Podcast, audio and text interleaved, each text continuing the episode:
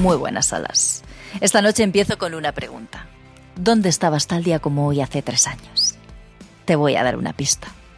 Es una realidad que en este primer mundo fuerte, poderoso, avanzado, indestructible, infalible, informado, comunicado, tecnológico, por encima de lo humano y hasta de lo divino en muchas ocasiones.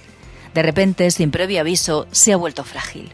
Vulnerable, ve cómo sus cimientos se tambalean y no sabe muy bien por dónde apuntalar sus paredes.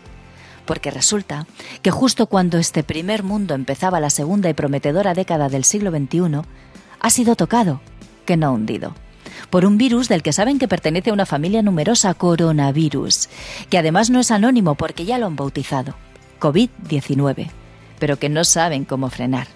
Es increíble, ¿verdad? Esto lo escribía yo tal día como hoy hace tres años.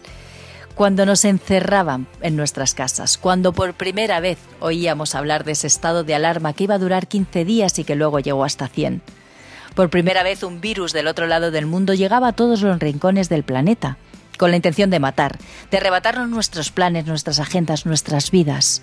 Por primera vez éramos conscientes de que la incertidumbre era lo único cierto. Por primera vez el miedo se apoderaba de nuestras vidas, se cerraron empresas, colegios, parques, museos, teatros, cines, centros comerciales y hasta los bares. Solo se oía silencio. Nos quitaron la piel, los besos, los abrazos, nos alejaron de los nuestros, nos separaron de quienes más queríamos, sin saber si los volveríamos a ver. Nos privaron de lo más íntimo, de cuidar, de acompañar, de consolar, de despedir. Descubrimos que los héroes no llevan capa, esos héroes a los que solo les movía el amor y la generosidad, los sanitarios que nos cuidaron, que dejaron sus familias para ejercer de hermanos, de padres, de hijos, de amigos, aquellos otros que dejaron a los suyos para ocuparse de que en casa no nos faltara de nada, sin saber o sin querer saber a lo que se exponían. Un día como hoy de hace tres años, el mundo se paró y nadie nos avisó.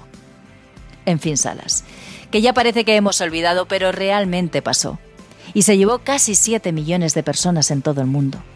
Durante casi 100 días terminamos cada uno de ellos con ese anhelo de cuando esto pase ¿qué pasará?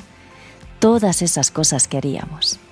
Y no sé si tres años después hemos salido mejores, pero sería maravilloso que al menos nos hubiera valido para valorar, para ser conscientes de que no es lo que tenemos, sino a quién tenemos, y que la muerte es la mejor razón para vivir.